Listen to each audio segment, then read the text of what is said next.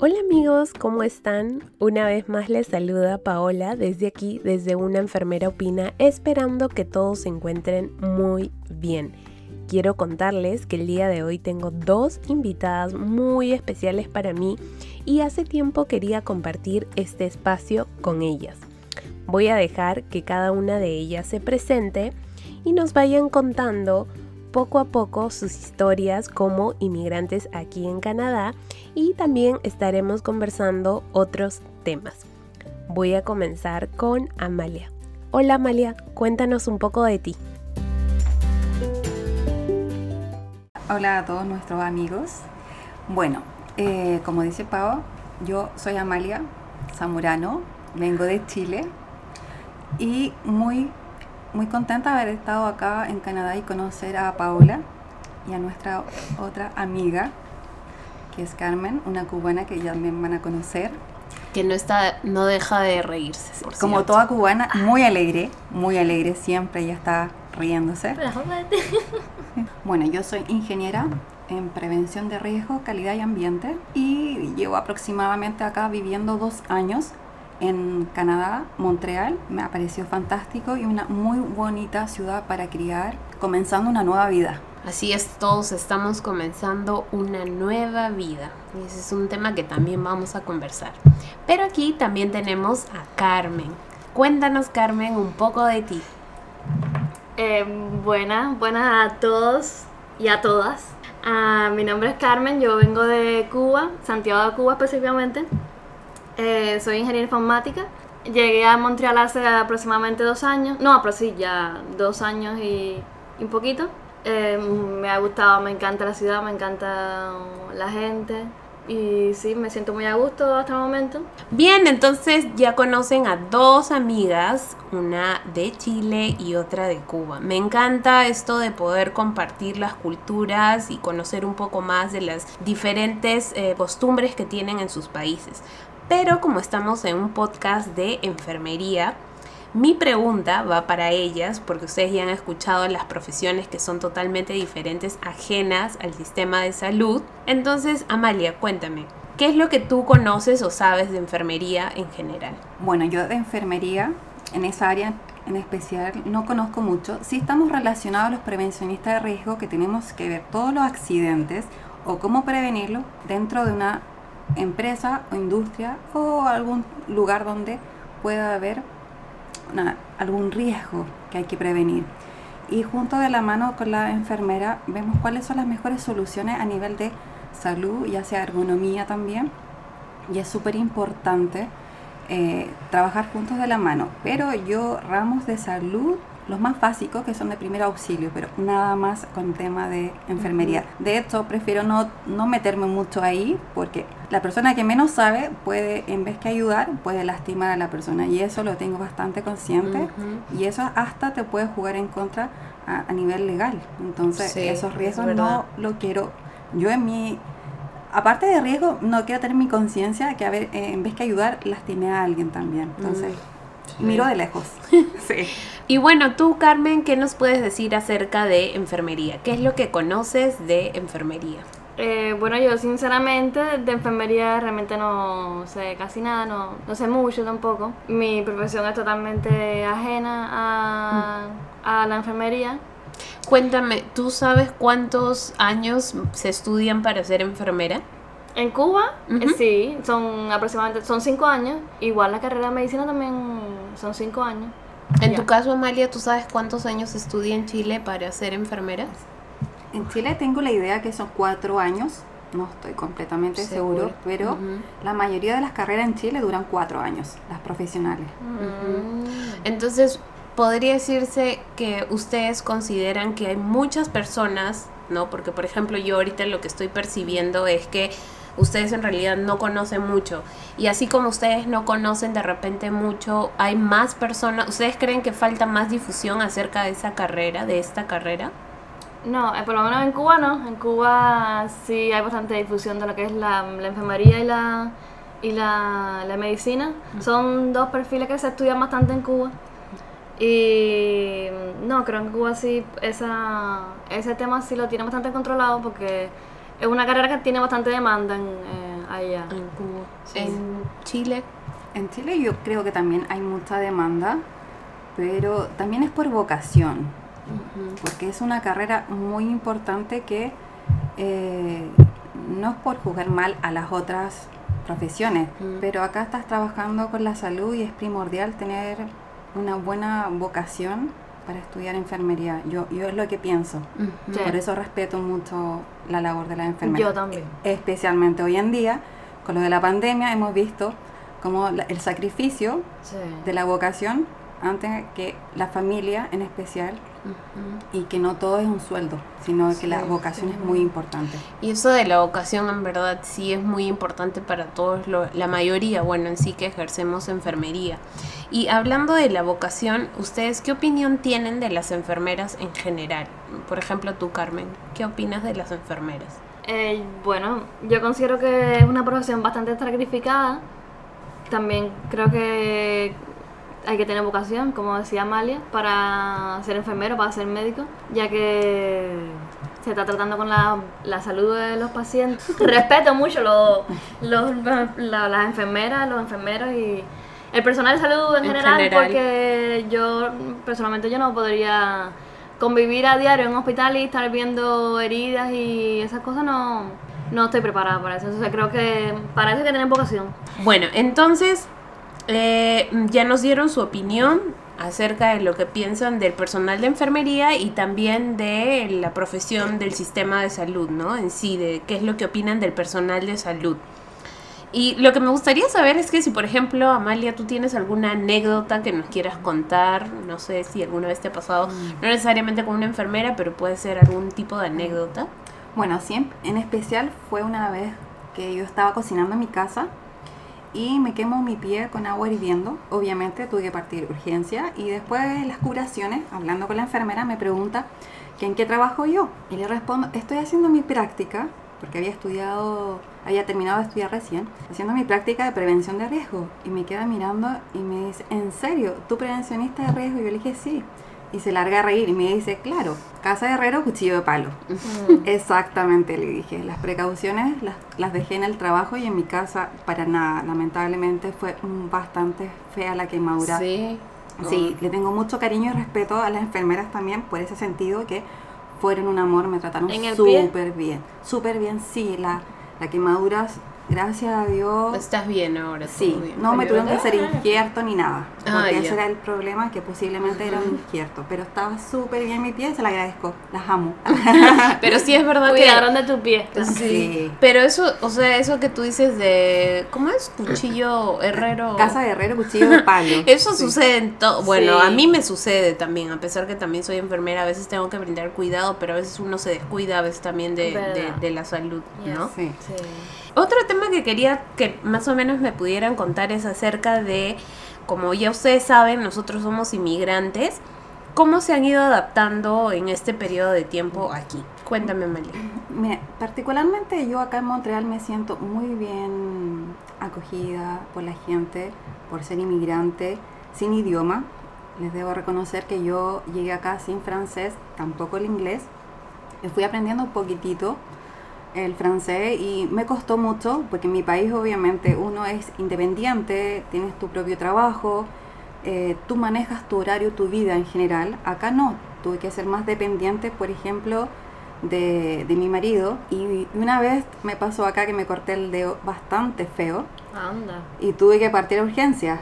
Y qué impotencia no poder decirles a ellos, ¿sabes qué? ¿Qué es Eh, lo que?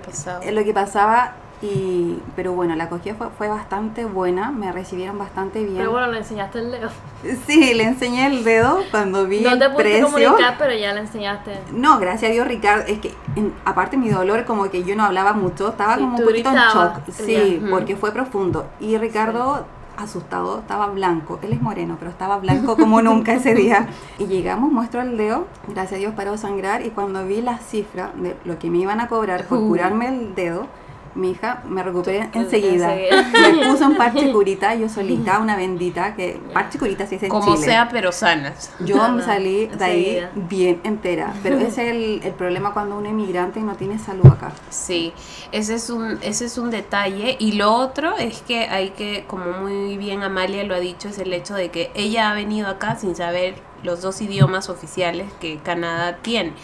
Y eso también es algo que de lo cual te debes sentir súper orgullosa porque en el día de hoy, por ejemplo, tanto Carmen como yo podemos ver que ella se desenvuelve muy bien en el francés. ¡Bravo! Así que aplausos. No. Eso es algo que sí se tiene que saber reconocer por más pequeño que sea, ¿no? Y ah, eso también nos enseña que siempre podemos volver a Sí, empezar, ¿no? Sí, ese es un consejo más que nada porque las barreras del idioma sí es difícil, es importante, pero no te limita a llegar a otro país. Así sí, es. y hay que tener siempre el, el esfuerzo de que un país nuevo, una vida nueva y una lengua nueva se puede aprender con esfuerzo y ganas, siempre. Perfecto. Y en tu caso, Carmen, eh, tienes, ¿cómo sientes que te has ido adaptando aquí a... No, yo súper bien, súper bien. Eh, yo vine sí con el inglés y estoy aprendiendo francés. Y realmente me gusta, me gusta el- los idiomas, me gusta el francés, me gusta el inglés. Entonces, ¿Sientes que te has adaptado sí, bien sí, aquí? súper bien, súper bien. A pesar de que la cultura es totalmente diferente a la cultura cubana, ¿no? Siento que me he adaptado súper bien, me gusta la forma de ser de las personas. Ah, sobre todo el canadiense lo considero que son personas bastante amables, entonces me gusta eso, me gusta la sociedad como la manera de ser, ¿no? Por el idioma no, el idioma me gusta hablar otros idiomas, considero que es un plus, que un- algo que te puede ayudar un poco Claro, más. ¿entiendes? Sí, en realidad sí, te puede ayudar de muchas formas, te puede abrir más puertas también, ¿no? Que Claro. eso también es muy importante. Lo estoy padeciendo yo, Sí. porque en mi caso, por ejemplo, yo, yo me estoy vine ahora con... en open. Claro, en mi caso, por ejemplo, yo me vine en el inglés solamente y Qué todavía bien, siento que no puedo tener todas las puertas abiertas porque no manejo el francés. Hay que dejar bien claro que acá para trabajar en nuestras profesiones te piden inglés y francés. Sí, especialmente en la provincia Sí. de Quebec. Exacto. Sí. Exacto. Se nos hizo más, un poco más difícil, pero no Pero no es imposible. imposible, los, los límites Sí. se los pone uno mismo. Exacto. Con motivación, como, creo que se puede lograr. Y acá el inmigrante lo reciben bastante bien, le dan bastante posibilidad. Sí. y oportunidades de, de aprender otro idioma, especialmente el francés. Así que les doy ánimo a todo el mundo que quiera venir para acá. ¡Ánimo a todos! Algo que habían mencionado Amalia era acerca del sistema de salud, ¿no? De que apenas se cortó el dedo, se lo curó como sea, porque en La realidad factura. es carísimo, sí. Mm. ¿Qué, qué nos puedes cura. decir de repente en la experiencia si es que has tenido o, o lo que conoces, ¿no? Porque no todos, me incluyo, conocemos todo cómo se maneja aquí el sistema de salud. En general tengo dos experiencias eh, siendo inmigrante sin la carte maladie, que es acá la, la aseguranza El social. seguro. El seguro social. Ay, disculpe, me salió lo francés. Sí. Sí, resulta que una atención médica es carísima, muy cara, es bastante caro. Entonces uno viene acá con los seguros de salud particular. Pero ahora que tengo la nueva experiencia, que ya tengo mis seguros de salud acá, asistí con mi hijo y es, acá sí hay mucha población, eh, te piden tener un médico familia y eso es súper complicado porque estoy en una lista de espera de dos años aproximadamente. ¿Sigues en lista de espera? Sí, una lista de espera. Wow. Porque acá no es llegar como en mi país que era súper fácil. Tú llamas por teléfono, haces una cita y vas a una clínica con tu seguro médico y hay disponibilidad de horario y de días.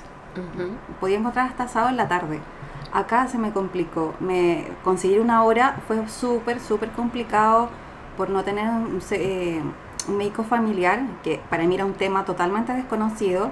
No, eso no, no se conoce para nada en Chile. Para mí era súper fácil. Yo llamo y me dan una hora. Pero no, no, no. Acá tú tienes que llamar a un, un centro médico a tal hora, si hay cupo, te reciben o no. Fue súper complicado porque yo pensaba si era algo urgente, ¿qué, qué, qué hago con mi hijo?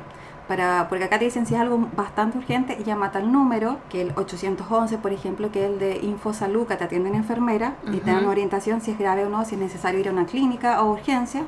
Eso lo encuentro bueno, por lo menos ahí te dejan más tranquila con el tema de que si es necesario asistir o no. Pero sí encuentro complicado como conseguir horas, ir al médico, mm, no lo conozco mucho, lo, lo siento como que es muy burocrático todavía acá. Sí. Sí. Igual yo también estoy aprendiendo un poco del sistema de salud, sobre todo en la rama de enfermería, sí, sí, como profesional más, no cómo atenderse, como, como ciudadano, si yo necesito un seguro o algo, eso todavía también lo estoy aprendiendo, porque tiene que ver mucho con los impuestos. ¿Tú, Carmen? ¿Tú te No, has atendido hasta el momento? No, no. Es que gracias a Dios. les cuento, bueno, sí, gracias a Dios que todos aquí estamos sanos por, eh, en este momento, pero también Carmen es siempre está con sus vitaminas, Ah, la veo sí, que no, no. siempre ella es nos- que es una costumbre que uno tiene en Cuba. En Cuba todo el mundo tiene un médico dentro, ¿eh? todo el mundo se automedica. Porque sí, serio. serio. Bueno, aquí no se debe, No, no, tú no, sabes claro que no. eso no está no, bien. No, pero, pero hija, pero si me va a salir una factura de esa montada, me automedico.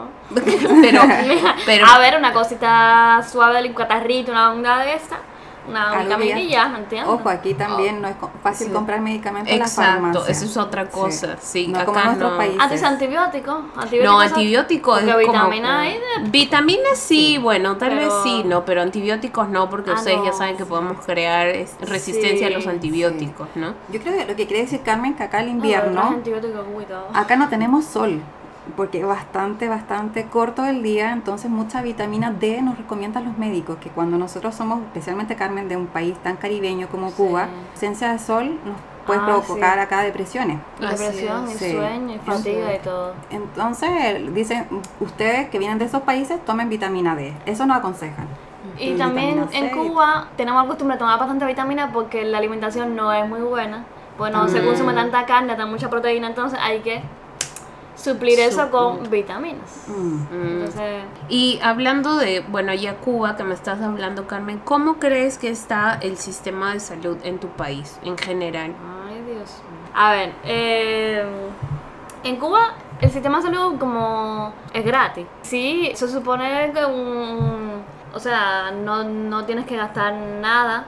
Tienes la consulta ahí a la mano. Eso te da una cierta tranquilidad, ¿no? Que no vas a perder eh, dinero en si te si caes enfermo o algo así. Que una cosa de aquí hay veces que, que, que encuentro un poquito como hay que pagar. Entonces digo, "Ay, se me van los ahorros ahí. Pero bueno, no. No, porque aquí no Pero en general, o sea, en tu país... Ah, en Cuba, entonces me desvío, me desvío, Sí, perdón, ella me también es disocio, un poco que sí. Entonces, no, Se no si en Cuba, eso en Cuba es gratis, es gratis y hay bastante, bastante médicos, bastantes enfermeras, porque bueno. el problema es ese, que como también como hay, eh, tiene bastante demanda, no, no todos los, obviamente no todos los médicos y enfermeras, no todas las personas de salud que se gradúan de una carrera de salud tienen la vocación para hacerlo, entonces ahí te puedes encontrar y veces médicos que no no tienen esa vocación, entonces no, no va, no, te puedes encontrar un médico que, no, no, que te puede dar un, un- que te puede dar un servicio que no es muy bueno, ¿no? Mm. Pero desde tu perspectiva, ¿tú piensas Eh, que el sistema de salud Ah, ya. en tu país... En general, Ajá. no es bueno, yo creo que ¿Sí? es bueno, sí. Es sí. bueno, ok. Sí, sí. Sí. En tu caso, Amalia... Chile tiene un muy buen sistema de salud. Sí, tenemos dos, el privado y el público. Lamentablemente el público es muy malo, debo decirlo, y espero que mi gobierno lo cambie luego, porque la mayor cantidad de, de los chilenos se atienden en el público. Hay escasez de medicamentos, escasez de utensilios para operar. Por ejemplo, muchas personas han dejado, oh, bueno, meses, llevan meses esperando una atención para una operación. Llegan a la camilla y el doctor dice, ¿sabes que no lo puedo operar porque no tengo el utensilio para operar?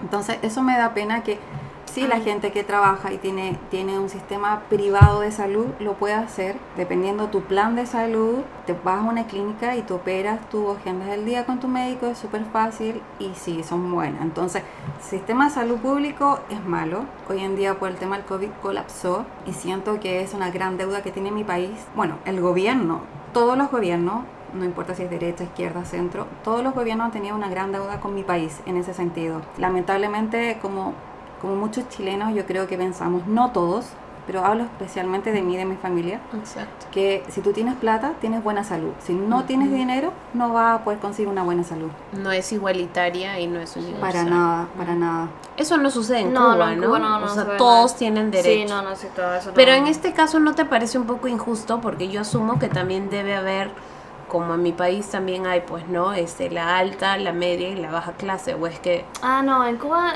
de- desde mi perspectiva, no, yo creo que no hay clase, división de clase no hay. Yo No nunca hay. he visto, no, nunca, bueno, desde mi perspectiva, ¿no? Ajá. No, nunca se ha, se ha hablado de clase ni nunca de, de que si la gente pobre no, o sea, Todos todo el mundo, todos, sí, sí. Todos, o sea, tienen el derecho a la Ajá, salud. sí, hay gente que sí, obviamente tiene una cierta eh, facilidad económica, que tienen facilidad económica, pero y otra gente que no tanto, pero pero no se habla de clase, La no se habla de- igual para todos. Sí, igual para todos, sí, sí. no, Eso es no. buenísimo. No, no, es bueno, es bueno. Sí. Bueno, desde Chile se escucha que eh, el sistema de salud es bien precario, pero muy bueno en Cuba. Sí, es bueno, es Es bueno. muy bueno. A ver, eh, por, Sí. si por la- las condiciones del país que hay muchas carencias y obviamente también eso afecta a la salud que hay, te puedes encontrar casos que, como tú lo que, con lo que tú decías, de la, hay operaciones que no, no se pueden llevar a cabo porque no hay ciertas utensilios, esas cosas. Sí.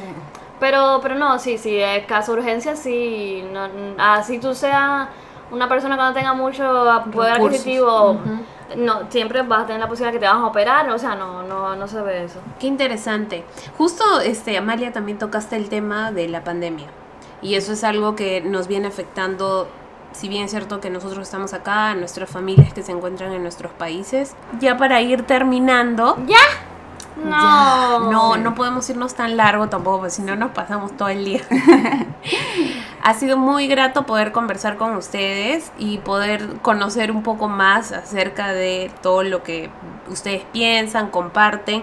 Nosotras tratamos de mantenernos juntas, eh, así que eh, van a encontrar este podcast en cualquier momento y ustedes lo pueden compartir, no se olviden. Igual nos pueden encontrar en las redes sociales como una enfermera opina en Instagram y en Facebook. Y bueno, yo quiero, Carmen, que si tuvieras que dirigirte a muchos inmigrantes que de repente nos podrían estar escuchando, a muchas personas también que te pueden estar escuchando, eh, tu consejo o qué podrías decirnos, sobre todo en lo que estamos viviendo ahora, ¿no? Que viene a ser lo de la pandemia. Eh, bueno, yo eh, pienso que, bueno, en estos momentos para todos está siendo difícil, ¿no? Y especialmente para las personas que tienen familia en sus países que no pueden viajar, que se encuentran, que se encuentran Delicados Ah. o que no pueden salir del país. que no pueden salir del país que por, por el tema del COVID.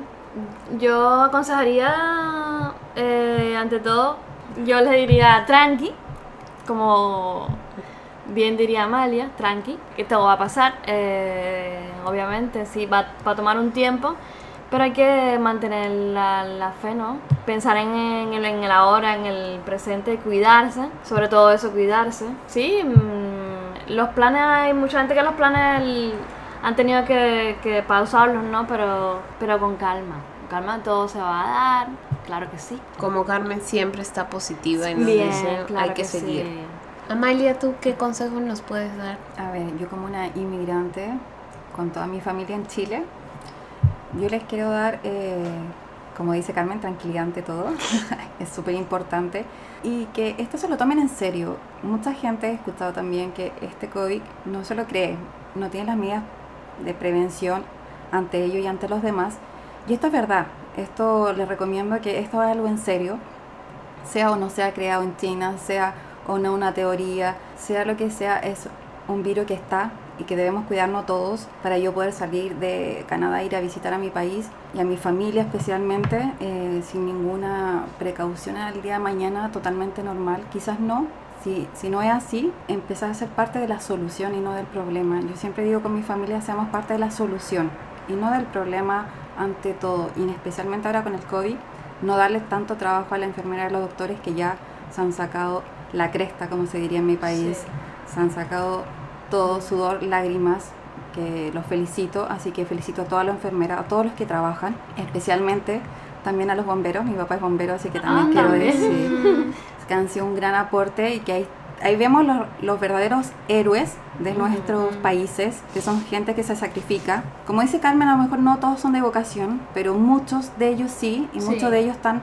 alejados también de su familia, como yo de las mías, y ellos estando en el mismo país, pero es duele y duele saber cómo está tu familia de un teléfono, de un celular, de una pantalla, Entonces, decirle a todos que por favor se tomen las medidas, se cuiden para que esto pase luego y espero que sea así y así poder comenzar una vida realmente normal. Empecemos, como dice, cuidándonos nosotros mismos para también poder cuidar de los demás, ¿no? Y si ves a alguien que te está cuidando, bueno, también ayudar, ¿no? Porque si tú no colaboras y no respetas, no valoras, es muy difícil que algo pueda salir adelante, ¿no? Muchas gracias Amalia y Carmen por acompañarnos el día de hoy.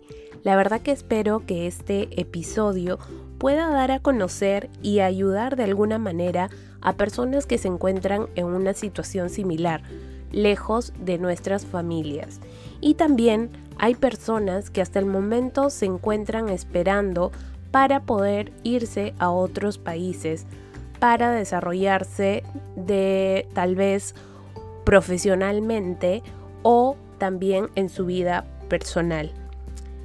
A ellos les decimos que tengan paciencia, tranquilidad ante todo, como ya lo han mencionado, y sobre todo mantener ese positivismo que a muchos nos debe caracterizar.